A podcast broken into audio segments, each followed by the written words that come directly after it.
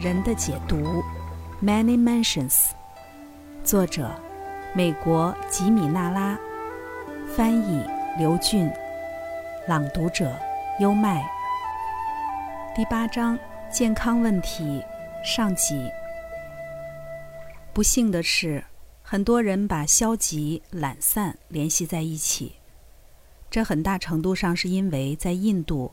人们常常显得被动、懈怠和仰赖宿命。诚然，印度的社会状况令人可悲，印度教徒被动接受果报的态度也的确该为此负部分责任。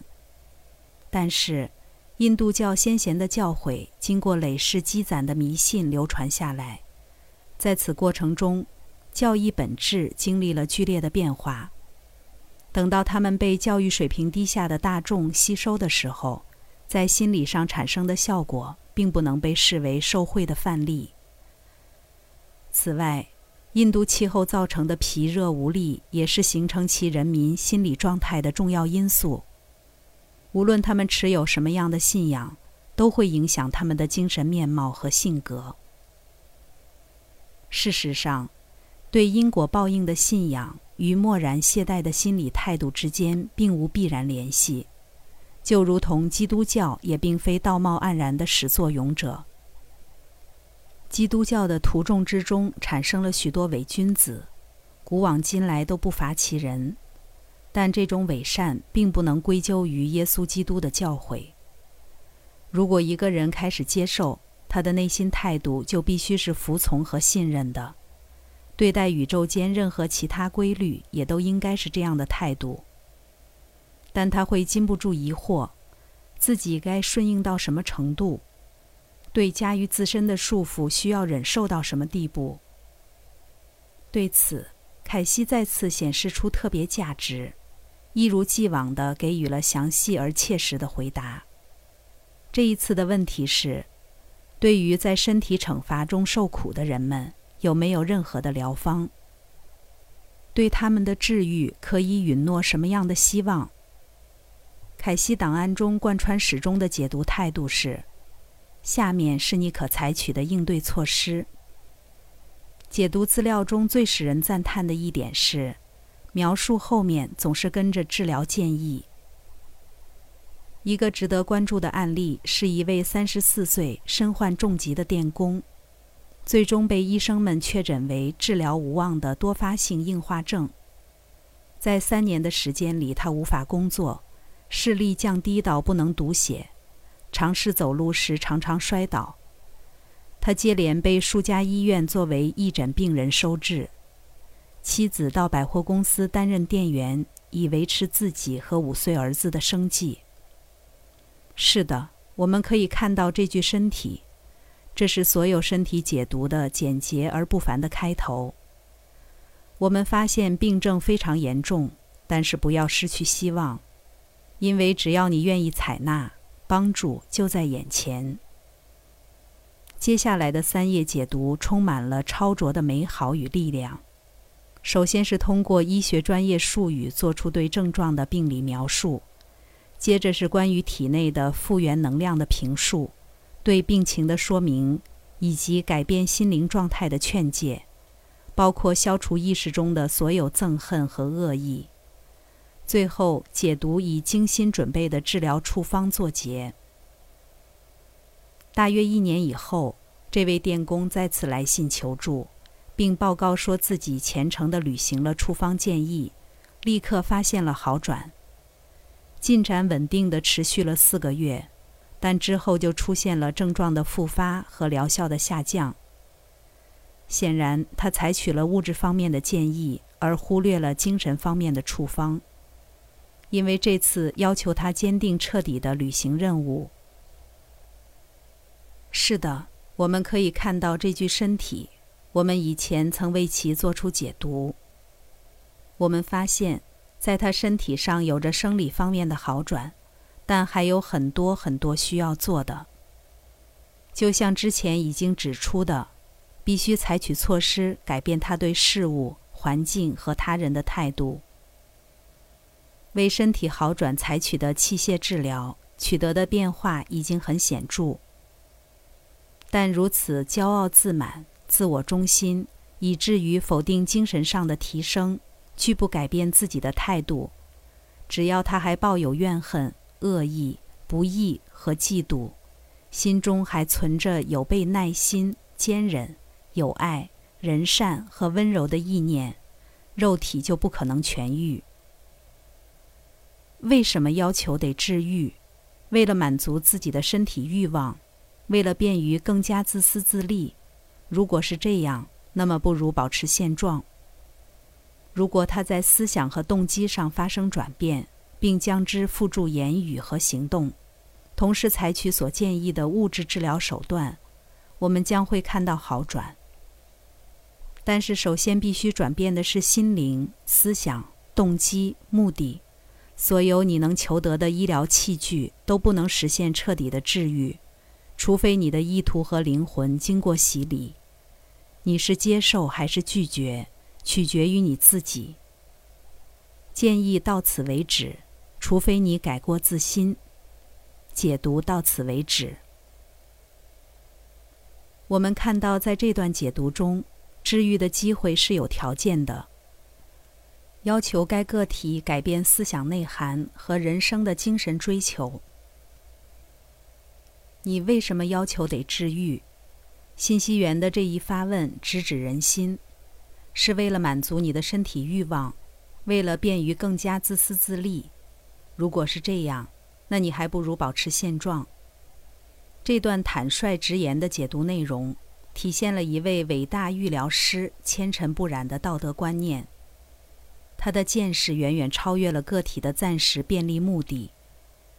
在超过二点五万个身体解读中，凯西从未拒绝给予困苦中的求助者治疗建议。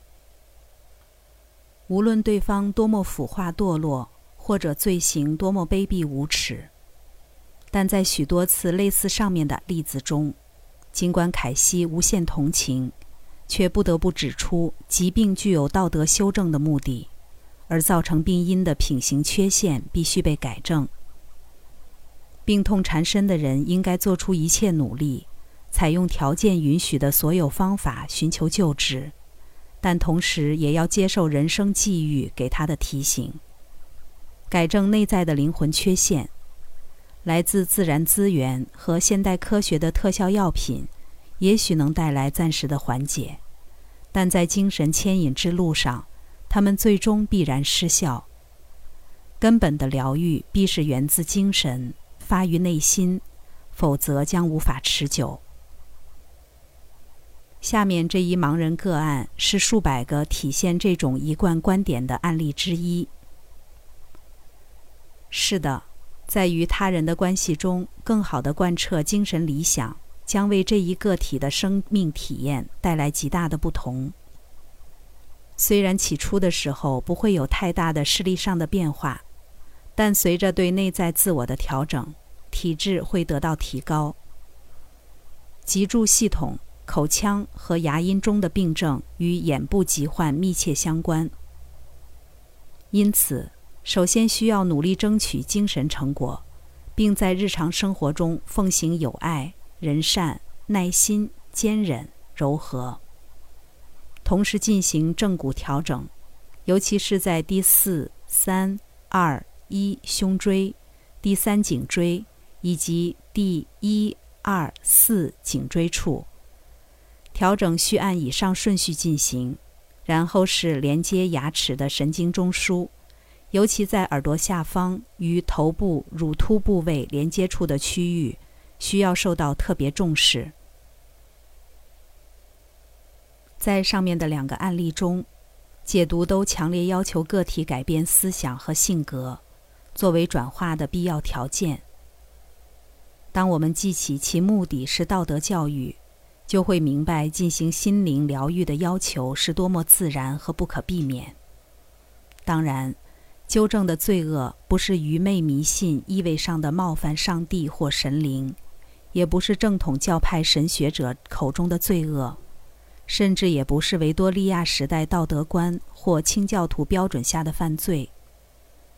这里说的罪恶具有精神上的意味，其定义具有普遍性。并且广泛受制于宇宙伦理。这一意义上的罪恶，主要是存在于自私和分别心中，并且这种妄自尊大可能由多种形式表现出来。它可以是用暴力违背他人意愿或侵犯他人身体，或是通过放纵和忽略对自己的身体施暴，也可以是精神上的傲慢和排外。引发着所有不同的罪恶的是一种根源性的错误。一种关键性的误解和至关重要的遗忘。人是灵魂而非肉体，罪恶从他将自身与肉体等同的那一刻开始，从对自己的灵魂属性遗忘的时候产生。他必须与之斗争的是将自我等同于肉体的幻觉，而与这幻觉对抗的最有效方式，不是采取消极的否认。而是通过对灵性的认同这一积极的过程，取得这种自我与灵性的合一，就达到了凯西解读和其他高深哲学称之为基督意识的状态。在上面的案例中，以及几乎所有其他凯西档案个案中，都曾提到，推荐给受苦之人的最主要疗方，是他应该取得至少是某种程度上的基督意识。但意识并不是基督教的专有属性，我们必须记住，并不是耶这个人的名字。这个词语的字面意思是受高者，它的宗教意义，或者不如说是精神意义，是开悟的或是神圣的意识体。我们有理由相信，克利希纳和佛陀同样的具备基意识，而世界各地的人类。尽管迷迷糊糊，尽管困惑惶恐，都在朝着取得这种意识的方向奋斗。无论他们的导引者是谁，也无论这种终极开悟被怎样冠名。凯西的叙述恰巧是借用基督教传统用语表达，这多半是由于凯西本人是在基督教信仰下长大，他的显意识心理浸透着基督教的。意象和观点，因此他在催眠下的超意识状态中说出的每句话，都经过了这层认知细筛的过滤。可以想见，如果凯西出生于佛教国家，他可能会通过自己身处其间的佛教文化来表达自己的智慧，而解读将主要使用佛学术语，但这种具有一定倾向的表达方式。并不能局限他所说的话的适用范围。例如，下面是解读给予一个患脊柱结核男子的启示。要记住，这一病症的目的是让你面对自己，解决它的最好途径是通过它，通过成全律法，建立至善之法。